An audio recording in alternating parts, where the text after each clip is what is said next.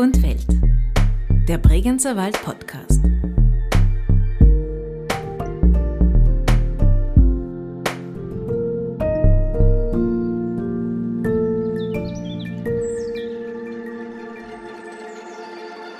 Ja, das müsste noch schon ein bisschen mehr passieren.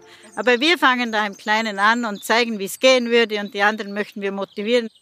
Herzlich willkommen zu einer weiteren Folge von Wald und Welt, dem Bregenzer Wald Podcast. Da müsste schon noch ein bisschen mehr passieren, haben wir gerade von Isabella Moosbrucker gehört. Sie ist Obfrau der Gartenfreunde Reute Bezau und die Initiatorin des Gemeinschaftsgartens samt Erdkeller hier im Ort. Ein Blick in die Zeitung muss ihr da wohl recht geben. Zwölf Hektar Bodenfläche, das sind 16 Fußballfelder, werden in Österreich jeden Tag versiegelt. In Relation so viel wie in keinem anderen Land in Europa. Der Schwund des Insektenbestandes in Mitteleuropa in den vergangenen 27 Jahren um bis zu 80 Prozent ist alarmierend und ebenso verhält es sich mit der Biodiversität. In der Vorarlberger Gemeinde Bezau will man dem mit nachhaltiger Raumplanung entgegenwirken und mit einem Projekt, das den Nerv der Zeit trifft. Ein 3200 Quadratmeter großer Gemeinschaftsgarten – hier entsteht beim gemeinsamen Gärtnern Obst und Gemüse ohne Kilometer, ohne Gift und Kunstdünger. Hier lernen Schulkinder einen wertschätzenden Umgang mit der Natur und die Gärtner und Gärtnerinnen setzen ein Zeichen gegen die Wegwerfgesellschaft. Zita Bereuter hat sich mit Isabella Moosbrucker, Hauptverantwortliche des Gemeinschaftsgartens und des Erdkellers, und der Architektin und Vizebürgermeisterin von Bezau, Anja Innauer, eben dort getroffen und mit ihnen darüber gesprochen, wie so ein gemeinschaftlich geführter Garten funktioniert, was man gegen zu viele Schnecken tun kann und darüber, was man außer Gemüse noch so alles für sich mitnehmen kann von so einem Vorzeigeprojekt. Ich sitze hier in Bezau in einem Garten, in einem wunderschönen großen Garten, einem Gemeinschaftsgarten. Und bei mir sind zwei Frauen, die sehr viel in diesem Garten sind, nämlich Isabella Moosbrucker und Anja Innauer. Servus. Servus. Hallo. Das Ganze ist so schön hier. Also hier kann man wirklich mal das Wort pittoresk verwenden. Auf der einen Seite ist die kleine Kirche Verreute, dazwischen ein kleines Bächlein, dann gibt es einen Wald drumherum, die Vögel hört man sowieso und dann ist hier dieser unglaublich schöne Garten. Isabella, du hast diesen Garten 2016 gegründet. Warum? Also der Garten ist so entstanden, weil immer mehr Nachfrage nach Ackerbeeten war, weil wir zuerst einen Bahnhofsgarten gemacht haben. Und aus diesem Garten haben die Menschen gesehen, dass äh, Gemüse im Beetsau funktioniert, dass es gedeiht, dass es blüht, dass es, äh, dass es einfach wunderschön ist. Und dann äh, sind äh, so junge Frauen zu mir gekommen, haben gefragt, hast du nicht noch ein Ackerbeet? Dann habe ich gesagt, tut mir leid, ich habe leider keines mehr. Und dann ist durch Zufall äh, unser Herr Bürgermeister Geri Steurer auf mich zugekommen, hat gesagt, ob ich nicht noch mehr Garten möchte. Dann habe ich mir das überlegt und äh, ein paar Tage darüber geschlafen. Ich wusste natürlich sehr genau, dass das wieder sehr viel Arbeit ist, sehr viel zum Organisieren ist, sehr viel wieder mit anderen Menschen zu tun haben. Jeder Mensch ist anders, jeder ist einzigartig und jeder muss man nehmen, wie er ist.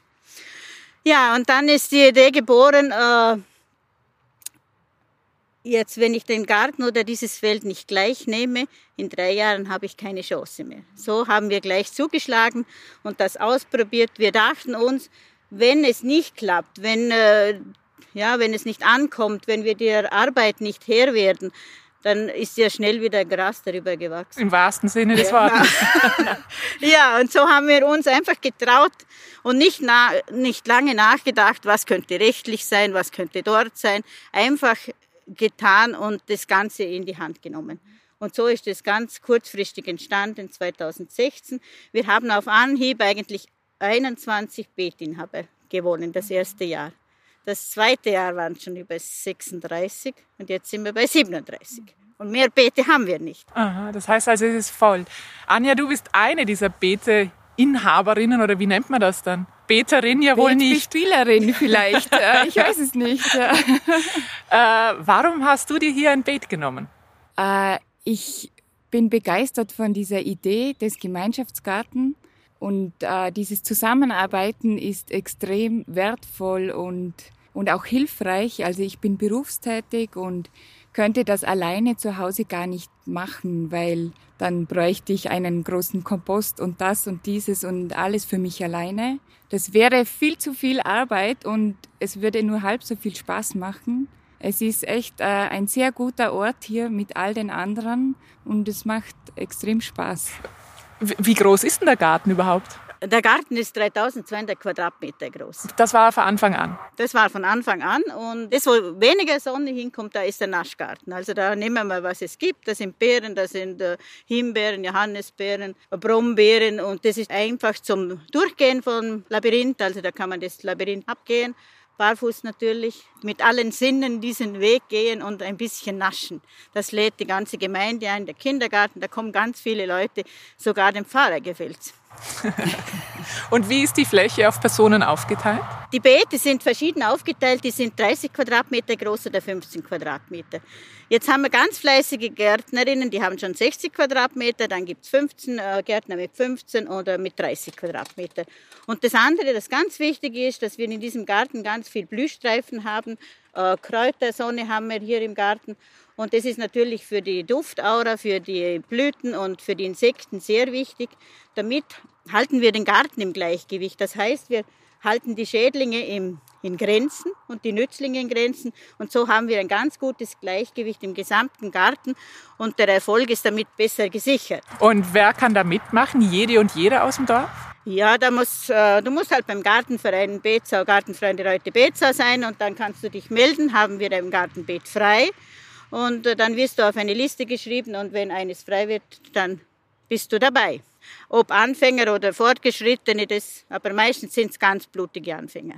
Und wer Interesse hat, bekommt aber eigentlich auch ein Beet. Also dafür sorgt die Isabella, die wirklich für jeden dann was parat hat. Also wenn es beim ersten Mal nicht klappt, wartet man vielleicht ein Jahr ja, oder wie? genau, meistens klappt es eh beim ersten Mal. Es gibt dann ganz äh, gute Zufälle. Ja, die einen äh, machen daheim weiter, die haben doch Grund und Boden, das Gärtnern haben sie ein bisschen gelernt oder sie machen den Rasen auf und dann äh, probieren sie es selber daheim. Oder sie sagen einfach, das ist nicht meins, das, das ist mir doch zu viel Arbeit, das haben wir ein bisschen leichter vorgestellt. Und dann ist, sind im Leben wieder andere Interessen wichtig oder die Familie wieder anders. Äh, ja, das ist wie halt das Leben spielt. Und so äh, äh, ändert sich in den Gartenbeeten die Menschen auch. Die Frage, die sich natürlich schon auch stellt, äh, was kostet das überhaupt, wenn man hier ein Beet hat? Äh, es gibt eine Jahresmiete, die zu bezahlen ist und die ist quadratmeterabhängig. Also die Beete sind zwischen 15 und 30 Quadratmeter. Pro Quadratmeter sind das 2 Euro. Im Quartal oder im Monat oder? Im Jahr. Im Jahr. Das heißt, das Argument, dass äh, das selbstgezogene Gemüse zu teuer ist, kann man hier eigentlich nicht gelten lassen. Nein, das äh, kann man hier wirklich nicht geltend machen. Das wird sehr einfach gemacht und ist wirklich ein Wahnsinnsangebot. Muss man da dann auch wirklich sehr viel Zeit investieren oder kann man das auch mehr so als Hobby mal schauen, wie es einem gefällt? Äh, ja, ich betreibe das als Hobby. Also ich mache die Arbeit einfach unglaublich gerne und es ist so, eine gute Arbeit äh, für unsere gesamte Familie. Also mittlerweile ist sogar mein Mann dabei. Aber auch für die Kinder ist es extrem. Es ist so ein gutes Ziel, dass wir, wenn wir hierher aufbrechen und hier arbeiten, aber natürlich als Hobby, weil äh, ja, es gibt äh, viele andere Dinge jetzt für mich auch noch zu tun und wie muss man sich das dann vorstellen bei euch? Also wie integriert ihr das in, in euren Alltag? Seid ihr da dann täglich hier oder wöchentlich? Oder wie viel Zeit nimmt so ein Beet dann äh, in Anspruch? Ja, es ist ganz unterschiedlich. Also es kann schon mal vorkommen, dass wir zwei Wochen halt nicht am, am Beet sind. Dementsprechend sieht man das dann natürlich auch. Aber es wird kein Druck aufgebaut. Man muss jetzt jeden zweiten Tag wirklich da sein und man muss dann genau fein säuberlich alles so und so und nach Plan machen, sondern es ist wirklich jedem selber überlassen. Es ist sehr unkompliziert und das genieße ich sehr. Ohne Druck. Äh, ich kann eigentlich auch machen, was ich will. Ich kann pflanzen, was ich will. Das wird so familienintern besprochen, wie und was und wo. Und es gibt keine groben Verpflichtungen. Keine groben heißt, aber es gibt kleine andere. Was sind denn die Verpflichtungen? genau. Ja, also die Verpflichtungen sind natürlich, äh, dass man natürlich gärtnern, das heißt keine Pestizide, keine Düngemittel und äh, keine Herbizide verwendet. Das ist das Wichtigste und dazu haben wir eigentlich die Ackerregeln. Und, aber die Menschen, wo hier in diesen Garten kommen, die möchten das ja eh nicht eigentlich. Oder? Dazu haben wir ja immer wieder Komposterde. Wir machen ja, das ist der ganze Kreislauf im Garten. Wir werfen ja nichts weg. Wir machen einfach einen Wurmkompost, der geht zwei Jahre. Und dann können die Menschen da drüben beim Komposthaufen wieder den schönsten Humus in die Beete geben, weil jede Pflanze braucht ja Nahrung, nicht nur Wasser. Und somit äh, würden dann, wenn man da keine Erde dazu gibt, immer weniger, die würden immer tiefer sinken, oder? Und die Wurmgack ist ja der beste Dünger. Da sind wir ganz stolz auf den Regenwürmer. Wir haben auch viele Regenwürmer und äh, das ist einfach für mich ein äh, Humusaufbau und äh, eine natürliche Kreislaufwirtschaft. Und so kann der Garten für mich ganz gut funktionieren. Der funktioniert, man sieht es ja. Könnt ihr ein paar dieser Ackerregeln eine Handvoll nennen? Ja, also ich, für mich ist die wichtigste Regel eigentlich, dass man das Gemüse, wo äh, reif ist, im reifen Zustand ist, dass man es auch erntet. Das ist eine der wichtigsten Regeln für mich, äh, wo ich ganz, ja, das kann ich dann gar nicht sehen, wenn der Brokkoli in die Blüte geht oder so. Das tut mir dann von Herzen weh, weil doch viel Arbeit dahinter steckt und dass man die Beet oder die leeren Flächen wieder nachbesetzt, äh, wenn was geerntet wurde, also dass im gesamten Garten was wächst. Dass nichts brach liegt quasi. Ja, genau. Und eine positive äh, Ackerregel ist, dass man den Kräuter abnehmen darf oder Blüten abnehmen darf, wo im Garten wachsen, oder? Oder das andere ist, wo ein bisschen Mühe macht, wieder, dass man die Gartenbeete auch jäten sollte. Und auch diese Gemeinschaftsflächen, weil es gibt ja schon einige Gemeinschaftsflächen, diese ganzen Blühstreifen, die kommen ja alle, allen zugute. Und auch dieses Labyrinth, da kann ja auch jeder naschen. Äh, da muss man dann mithelfen oder sollte man mithelfen. Das ist jetzt heuer ein bisschen strenger formuliert geworden, weil es dann doch immer dieselben waren, die das gemacht haben. Wenn es da um Entscheidungen geht, die man irgendwie treffen muss, wird das irgendwie demokratisch abgestimmt oder ist da die Isabella die, die vorgibt, was gemacht wird?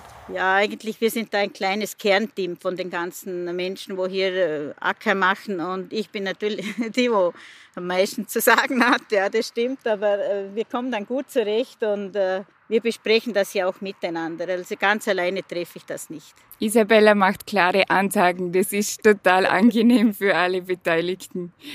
Also du schätzt das, dass es so total. ist? Total. Was wird denn alles angebaut? Also ihr habt gesagt, es kann in dem Fall jede und jeder anbauen, was sie will, aber was kommt zum Beispiel in diese Gemeinschaftsflächen? In die Gemeinschaftsflächen kommen meistens ein paar Kartoffeln, damit wir ein Kartoffelfisch machen können. Und, und heuer haben wir ein, ein neuer Versuch in einer Gemeinschaftsfläche, da bauen wir Rocken an.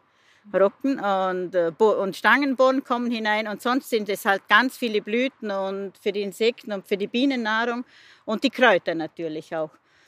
Das ist eigentlich das, was in den Gemeinschaftsflächen angebaut wird was man halt noch aufpassen muss in den Beeten, dass sie nicht gerade Minzen hineinsetzen oder Topinambur oder Pflanzen, wo unten die Wurzeln durchgehen und dann haben wir den ganzen Garten irgendwo voll und man bringt sie nicht mehr weg. Oder Pflanzen, wo sich ganz stark versamen, dass man die wieder herausnimmt, bevor sie sich versamen. Weil die, beim Wurmkompost werden die Samen nicht abgetötet. Also das hat man, wer es bis jetzt noch nicht gehört hat, du bist wirklich der Gartenprofi, die Frau, die sie auskennt.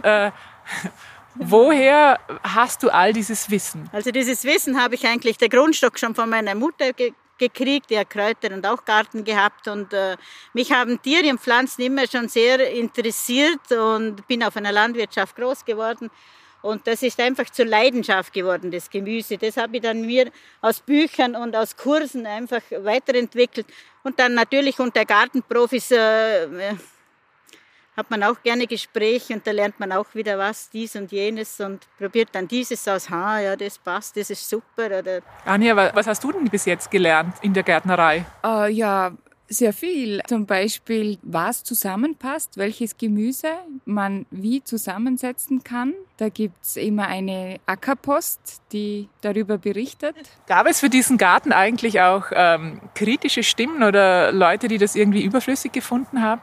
Ja, es gab schon kritische Stimmen, die einen meinten, das ist eh ein Schattenloch, da wächst eh nichts. Und aber es gibt ganz viele positive Stimmen und die, wo negativ sind, die hören wir dann auch nicht. Und äh, das macht uns nichts aus. Also wir gärtnern weiter. Und die sind eigentlich auch relativ gut verstummt, oder? Ja, genau. Also äh, Genau, alles, was Anja. neu ist, ist schwierig natürlich für ganz viele. Aber mittlerweile sehen sie ja, das funktioniert und äh, da sind sehr viele dabei und es klappt gut.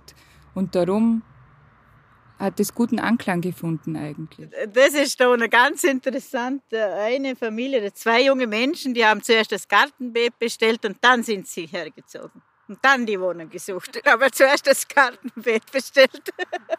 Isabella, früher hat es ja im Bregenzer Wald, es waren hauptsächlich Bauernhäuser und fast jedes Bauernhaus hat auch einen kleinen Garten gehabt, also mit ein bisschen Kräuter oder Salat vielleicht. Trotzdem ist der Bregenzer Wald jetzt nicht so bekannt als Gartenland oder Gartenfläche. Nee, das kommt natürlich aus diesem Grund auch heraus, da die, äh, die Bauernfamilien immer Vorsess und Alpe gezogen sind, die Stufenwirtschaft haben. Und dann äh, ist natürlich der Garten ist nicht mitgegangen, der ist dann daheim geblieben und der wurde dann halt nicht so äh, gepflegt oder halt, ja, dann hat man wieder viel Arbeit gehabt, wenn man gekommen ist. Und dann hat es geheißen, der Setzling ist eh so teuer wie der Salat, oder? Und äh, dann hat man dann die Bauerngärten eigentlich oft aufgelöst. Blumen oder sowas hat man vielleicht noch oder ein paar Sträucher, aber reine Gemüsegarten gibt's ganz selten, dass man wirklich äh, das hat. Und das war natürlich auch ein großer Grund, dass wir das wieder ein bisschen beleben wollten. Und darum haben wir auch mit den Kindern das angefangen, damit sie das wieder sehen, wie es geht und einen Einblick bekommen und einmal in die Erde greifen dürfen und die Regenwürmer und die Käfer und alles wieder erleben können in, im Garten direkt und das ist natürlich sehr spannend und äh, das freut die Kinder und freut mich. Das mit den Kindern müssen wir vielleicht auch kurz erklären. Du betreibst in Bezau auch einen Schulgarten, also mit den Volksschulkindern. Ja, der Schulgarten, das ist der Garten für die dritte Klasse Volksschule. Da machen wir eine Gartenstunde vom April bis eigentlich, bis wir ganz fertig sind, wird es November, Dezember. Also das geht das ganze Jahr durch und die Kinder kommen jede Woche einmal und das in den Ferien auch. Also das geht durch und das, ja, da machen wir ganz vieles. Da machen wir Gemüse, da machen wir Kräutersachen, Teesachen, Essig oder Öle ansetzen oder Sauerkraut. Also das ist dann ganz äh, spannend für die Kinder einfach, oder? Anja, du bist eben Mutter von zwei Schulkindern, die auch, wie, wie sagt man da, im Fachgarten waren oder wird das bezeichnet im Bezau? Im Fachgarten, ja, weil die kommen dann auch nach Hause und sagen, ah, nein, nein, das geht aber so und so, weil Isabella hat gesagt, das muss man so und so machen. Ja, die sind so kleine Experten dann schon, werden die und äh, die sind voller Stolz und voller Freude dabei. Zum Beispiel haben sie an Weihnachten Kräutermischungen konnten sie verschenken, die sie aus dem Garten geerntet haben. Also das hat sie mit sehr viel Stolz erfüllt, dass sie was Eigenhändiges schenken konnten. Alles aus dem Garten. Und ja, also die sind da mit sehr viel Freude dabei. Auch das in den Ferien äh, kommen und arbeiten macht, Macht ihnen nichts aus. gar nichts. Das heißt, man lernt hier im Bezau recht früh als Schulkind eigentlich schon einen natürlichen Zugang zum Garten und hat dann mitunter auch später noch Lust weiter zu gärteln, garteln. Das ist natürlich für mich das Wichtigste, dass sie im Sommer kommen, weil ich staune immer, wie die Kinder hinstehen und zum Beispiel letztes Jahr beim Mais, dann haben sie die kleinen Körner in die Erde gegeben und dann ist der Mais gekommen und wo sie in die Ferien gegangen sind, dann ist, war er vielleicht 20 Zentimeter hoch und im Sommer kommen die und dann schauen sie so hinauf und sagen, oh, waren die gewachsen, oder? Und das können sie dann fast nicht glauben, dass aus so einem kleinen Kern so was Großes wird. Und das ist einfach das Schöne, wenn die Kinder so das Staunen erleben können und dass einfach das aus dem kleinen Nichts so was Großes äh, die Mutter Erde hervorbringt mit, dem, mit der Sonne, mit dem Wasser und allem, dass das einfach das Ganze ein Kreislauf ist. Und das möchte ich, dass sie das begreifen. Und wenn es ihnen am Herzen liegt, können sie das, wenn sie groß sind und Kinder haben oder so, können sie diese, ich sage immer, diese Taste wiederholen, wenn es ihnen aus dem Herzen wieder schreit nach äh, Natur und nach Garten. Apropos Wasser, wer gießt hier? Macht das jeder selbst oder gibt es da ein Gemeinschaftsgießen? Es gibt kein äh, Gemeinschaftsgießen. Gießen äh, ist eigentlich nicht gefragt, was äh, auch eine sehr angenehme Nebenwirkung ist, weil man glaubt ja immer, man muss täglich gießen und äh, verfällt in Stress. Dem ist eigentlich gar nicht so, weil wir ein, wir mit Rasenschnitt eigentlich die Beete mulchen und so sind sie bedeckt und sind nicht der direkten Sonne ausgesetzt und trocknen nicht aus. Und der Morgentau übernimmt uns eigentlich das Gießen, was extrem praktisch ist.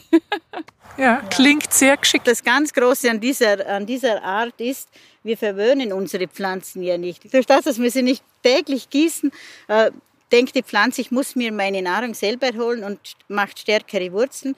Und wenn die Pflanze merkt, hoppla, jetzt kommt jeden Tag jemand gießen, dann werden die so verwöhnt und wenn dann eine Hitze kommt, dann werden sie sehr wackelig. Ich würde nur gerne ein Stichwort einbringen, nämlich Urban Gardening, was in der Stadt ja sehr hip geworden ist und beliebt geworden ist in den letzten Jahren, äh, dass man eben im urbanen Raum auch ganz, ganz kleinen Raum eben nutzt, um da irgendwas anzusehen. Jetzt passt der Name fürs Dorf natürlich nicht wirklich. Deswegen wäre meine Frage an dich, Anja, du bist ja auch äh, Architektin. Wie funktioniert Urban Gardening im Dorf im Vergleich zum urbanen, zum wirklichen Urban Gardening? Also wie vergleichst du das Urban Gardening in der Stadt zum Gemeinschaftsgarten hier? Ja, hier im Ort oder im Dorf ist das ist halt so eine kleine Gemeinschaft. Äh, hier kennt sich eigentlich jeder. Im Urban Gardening ist, glaube ich, so was Hippes geworden, äh, das jeder aber vielleicht auch ein bisschen isoliert macht. Äh, aber trotzdem wunderbar, dass er es macht oder sie. Äh, auf jeden Fall. Aber hier sind wir schon sehr auf diese Gemeinschaft aufbedacht. Und das finde ich eigentlich das echt das Schöne an diesem Projekt, dass nicht jeder hinter seiner Hecke irgendwie alleine herumgrabelt, sondern wir helfen einander aus. Das finde ich äh, das echt das Tolle an diesem Projekt eigentlich. Jetzt hat Isabella vorhin schon äh, das Kartoffelfest erwähnt. Gibt es da auch Gemeinsamkeiten abseits des Gärtnerns dann? Also wird da auch gemeinsam äh, verschiedenste Sachen ausgetauscht oder eben auch gemeinsam gefeiert? Oder? Ja, wir haben dann die letzten Jahre immer die Gartennachmittage auch angeboten. Also das heißt, dann war ich oder jemand da, wo sich gut auskennt im Garten. Das ist die Möglichkeit, dass man Fragen stellen kann, wenn man was nicht weiß oder wie weit das Gemüse auseinandergesetzt werden muss. Und sonst ist es meistens auch das, das ganz normale, unkomplizierte Zusammenkommen im Garten, oder? Da kommen dann verschiedene Gärtner gerade, dann sitzt man vielleicht auf dem Tisch da heroben und, und, und, äh, ja, und, und, diskutiert und bis der Mond bei der Kirche hier drüben äh, aufgeht und das ist dann immer das Schönste eigentlich am Ganzen. Ist es dann so ein bisschen ein, ich meine, es könnten die Leute ja alle auch daheim gärtnern oder einige könnten daheim gärtnern der einen Seite. Auf der anderen Seite gibt es auch immer mehr Mietwohnungen, wo man einfach keinen Platz hat, keinen Garten, keinen eigenen Boden hat. Merkt ihr das auch? Also kommen da auch vermehrt jetzt Leute, die eben keinen Platz ums Haus haben, was in der Stadt normal ist, im Bregenzer Wald, aber in den letzten Jahren erst mehr und mehr gekommen ist. Ja, es sind schon einige da, aber es sind auch es ist beides. Es hält sich eigentlich auf. Aber die Neuen sind eigentlich eher solche, die eigentlich keine Möglichkeit haben die ganz Jungen. Und viele wollen ja auch wissen, woher ihr Essen kommt, ihre Nahrung. Inwieweit ist auch das äh, eine Motivation, um hier an, äh, mit dem Gärtnern anzufangen? Ja, natürlich, dann weiß ich ganz genau, wenn ich selber gärtner, dann weiß ich ganz genau, was gebe ich dem Boden, wie füttere ich den Boden und was nehme ich heraus. Und das ist natürlich das, was Deutsch gesagt, das, dann habe ich das Beste vom Besten. Und es ist auch eine größere Wertschätzung einfach da, weil wenn man das mal mitverfolgt, wie lange das dauert, bis die Erdbeere da ist und rot und essfertig, äh, die haut man sicher nicht in den Kübel. Also das ist schon ein ganz anderer Umgang mit den Lebensmitteln was ich auch sehr wichtig finde, weil sehr viel einfach weggeworfen wird. Und wenn man die ganzen Mühen und den Schweiß da wirklich reinsteckt, dann äh, passiert das auch nicht. Inwieweit ist denn der Garten auch wichtig für die Biodiversität, also für die biologische Vielfalt da in der Gegend? Also letzten Sommer habe ich gedacht, äh, gibt es denn für die Bienen nirgends mehr was, nur in meinem Garten so viele Bieneninsekten waren da. Also da habe ich gerade gestaunt. Und ich glaube, der ist ganz wichtig für unsere Imker und für alle, einfach für das Ganze. Und ich finde natürlich, das ist noch viel zu wenig, was da wir sind da noch zu klein. Da könnte noch viel mehr passieren. Das könnte noch mit blühenden Hecken äh, weitergehen. Das könnte mit Staudengewächsen und halt statt immer das Grüne nur. Und äh, ja, das müsste noch schon ein bisschen mehr passieren. Aber wir fangen da im Kleinen an und zeigen, wie es gehen würde. Und die anderen möchten wir motivieren, daheim alles bunt und, und blühend und, und alles für die Insekten zu tun, weil es ist einfach schon Und tragisch. Das ist ja auch schon ein viel größeres Thema, wie es jetzt vor fünf Jahren war. Also man sieht ja durchaus eine Entwicklung, äh, die nach Potenzial nach oben hat natürlich, aber es fängt an und es entwickelt sich. Und Isabella ist ja in ganz vielen Prozessen beteiligt, auch wenn es jetzt um die Gemeinde geht, äh, auch gemeindeübergreifend, weil sie einfach der Superprofi ist, was Garten angeht und äh, in vielen Baustellen mitmischt. Also wenn es darum geht, äh, Baum, Bäume in äh, Felder zu pflanzen, was ja früher durchaus üblich war, ist sie immer da und bereit, auch hier beratend und kämpft auch dafür. Und es wird mehr. Also das Bewusstseinsbildung ist da wahrscheinlich ein großes Ding und da haben wir echt die richtige Person. ja, wirklich. Ich nehme aber an, dass eure zwei Arbeitsbereiche sich ja auch öfter überschneiden. Also Isabella als Gärtnerin, und Anja, du bist ja auch äh, Architektin und in verschiedenen Bauausschüssen und äh, bist auch Vizebürgermeisterin da in Betzau. Wie wichtig ist denn dieser Garten auch für die Gemeinde? Also einerseits für die Gemeinschaft, aber eben auch für sowas wie Artenvielfalt. Äh, sehr wichtig, weil wir haben uns gerade vor zwei Monaten einen Grundsatzbeschluss gemacht, dass wir sehr nachhaltig agieren wollen und dass das unser, unsere Querschnittsmaterie werden soll, was eigentlich, äh, finde ich, ein sehr zukunftsorientierter Ansatz ist. Und darum äh, ist natürlich, das ist ein Vorzeigeprojekt äh, und sehr wichtig für die Gemeinde. Und es hat auch eine große Gewichtung in der Arbeit. Das wurde einstimmig beschlossen. Also wir sind ja 36 verschiedene Menschen, die aus unterschiedlichen Richtungen kommen. Das war einstimmig. Also das ist auch allen wichtig, dass unser Ort gut bleibt. Und ist das auf der anderen Seite auch wichtig für den Garten hier, dass die Gemeinde so dahinter steht? Ja, also die Gemeinde, wir haben natürlich schon sehr viel Werbung mit diesem Garten gemacht über die Bodenseeregionen hinaus. Wir haben auch einen Preis gewonnen und äh, verschiedene Preise schon gewonnen mit diesem Garten und der ist im Land auf, Land ab bekannt, oder? Und jetzt ist man dran an der Gemüsealmendle zu arbeiten und da ist der Wunsch, äh, dass äh, hier in jedem Dorf, also die, so ein Gemeinschaftsgarten, dass es einfach äh, Garten für jeden gibt. Das wäre eigentlich die Vision. Also das wäre schon vom Land heraus, vom OGV Landesverband heraus eine Kerngruppe, wo da mitarbeitet. Da bin ich natürlich auch dabei, dass, dass, dass einfach für jeden ein Stück Garten, dass jeder die, die, die Möglichkeit hat, in Vorarlberg ein Stück Garten selbst zu bewirtschaften, eigenes Gemüse zu erzeugen. Das wäre so eine Mission. Jetzt hast du schon gesagt, ihr seid ein bisschen Vorzeigemodell dafür. Arbeitet man da auch überregional oder gar national, international zusammen? Ja, schon im Tirol habe ich ihn vorgestellt oder so, oder im ähm, Landesverband natürlich oder in verschiedenen Vereinen, also so Vorträge gehalten und äh, den Garten vorgestellt und wie es halt funktionieren kann und dass das so ein Garten auch auf eine einfache Art funktionieren kann. Einige haben etwas übernommen, die anderen haben auch Gemeinschaftsgärten gemacht. Also es gibt immer mehr Gemeinschaftsgärten, also im ganzen Land einfach mehr. Es klingt alles nur so positiv. Aber ich habe da ähm, mal äh, ein Gespräch gehabt mit der Agrarwissenschaftlerin Andrea Heistinger, die schon etliche Bücher zu Biogärten geschrieben hat. Ähm, die meinte, dass Gärtnern eine der besten Möglichkeiten sei, um scheitern zu lernen, weil man eben vieles nicht beeinflussen kann und nehmen muss, wie es kommt. Anja nickt. Wie, ja. wie seht ihr das? Also macht euch das Gärtnern einerseits auch entspannter oder was bringt euch das Gärtnern? Also das Gärtnern ist so, wenn man da in dieser Erde herumgräbt und Pflanzen setzt und sät und erntet, das ist natürlich klar, dass nicht alles immer Glanz und Gloria ist. Da kommt der Kartoffelkäfer daher und sollte jeden Tag halt abgenommen werden.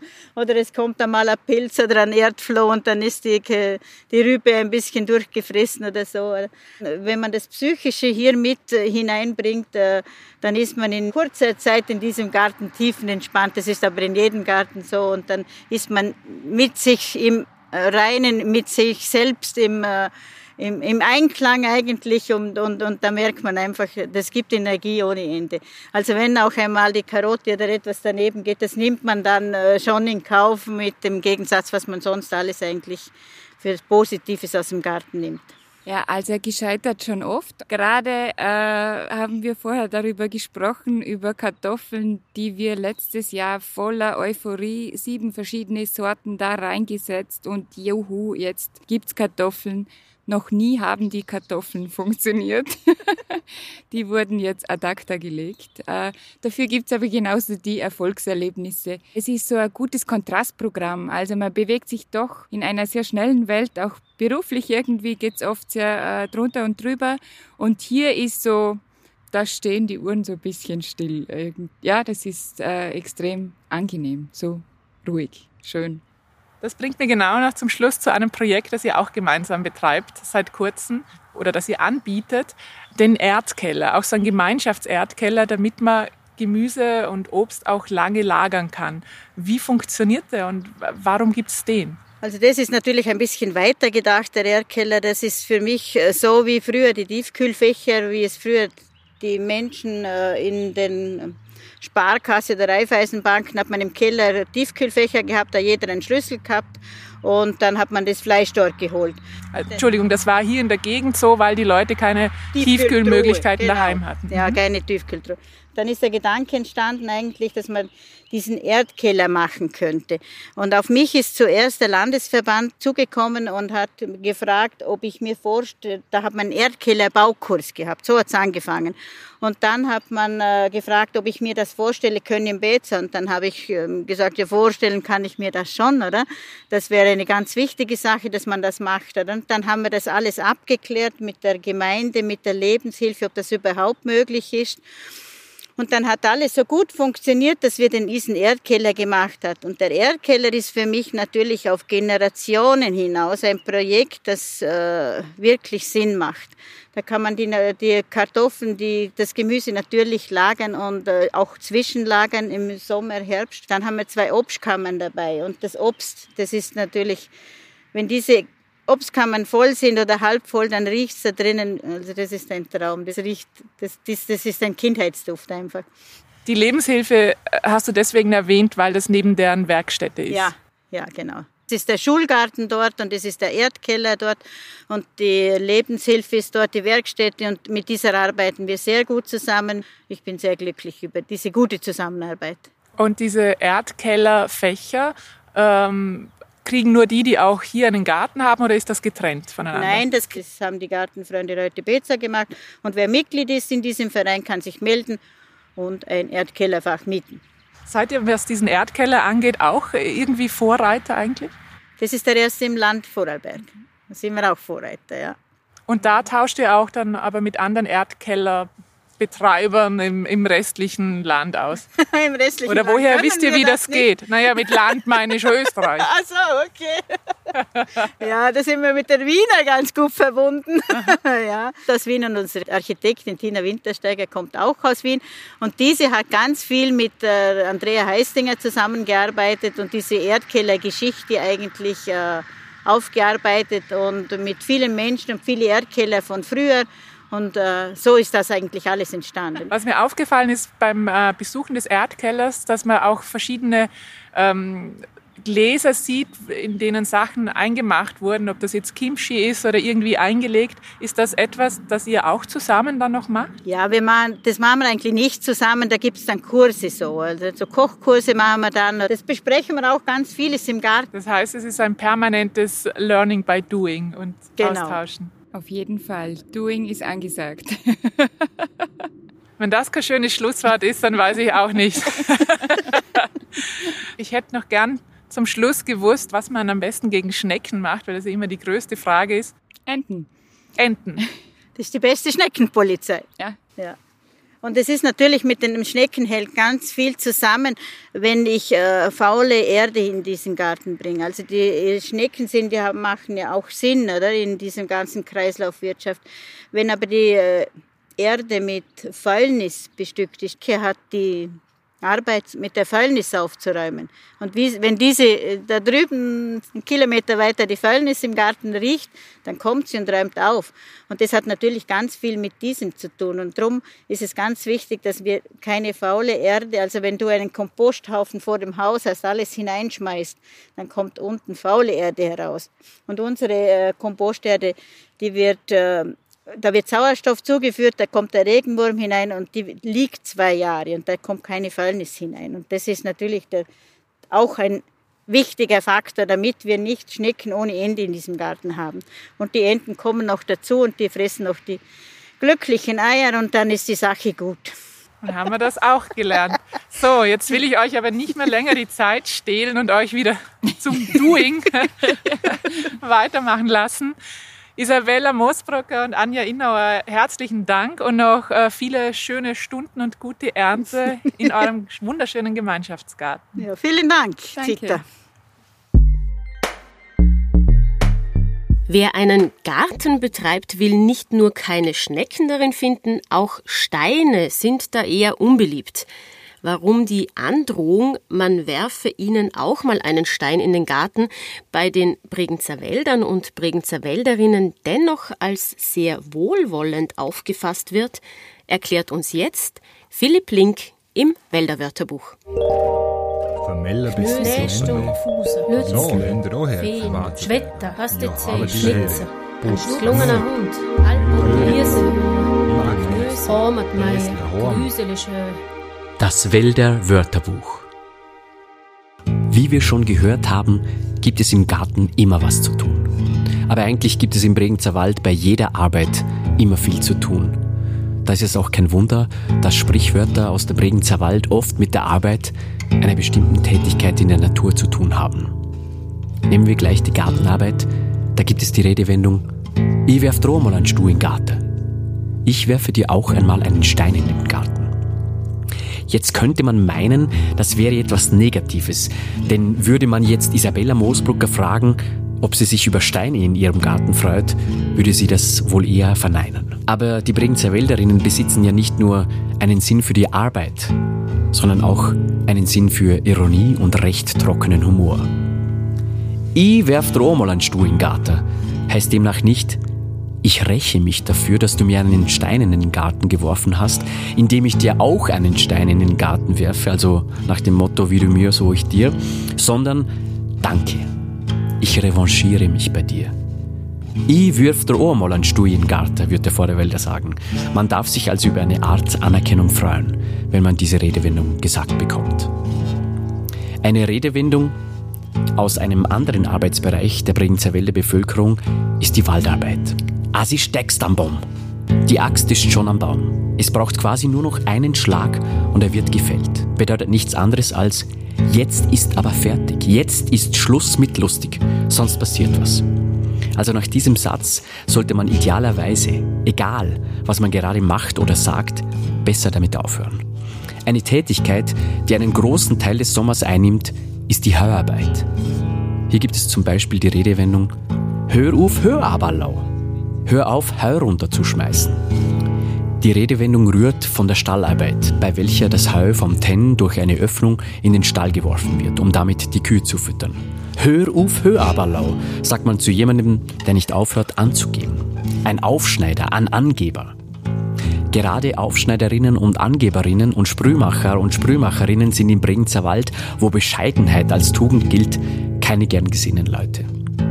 Kriegt man also beispielsweise am Stammtisch diese Redewendung zu hören, sollte man besser eine Runde bezahlen, um versöhnend einzugreifen. Aber ist man schon als Sprühmacherin identifiziert, heißt es aufpassen. Die Runde sollte nichts zu teures sein, könnte doch auch das am Ende wieder als Angeberei verstanden werden. Ich hoffe, Sie haben verstanden, wie Sie die nächste Lokalrunde bestellen werden. Ich werde dann auch da sein. Bis dahin haben Sie eine gute Zeit.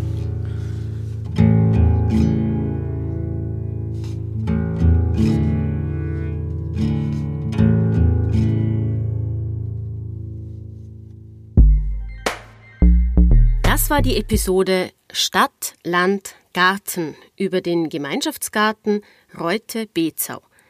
Gesprochen haben Michaela Bilgeri, Zita Bereuter Anja Innauer, Philipp Link und Isabella Moosbrucker. Sounddesign Richard Eigner.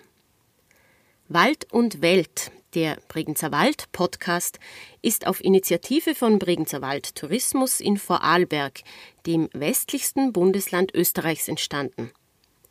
Redaktion, Produktion und Gestaltung Friendship is. Weitere Informationen und alle anderen Episoden finden Sie online unter bregenzerwald.at slash podcast. Vielen Dank fürs Zuhören. Ich hoffe, dass Ihnen sprichwörtlich recht viele Stür in Garten geworfen wären und wünsche Ihnen noch einen wunderbaren Tag und bis bald im Bregenzer Wald.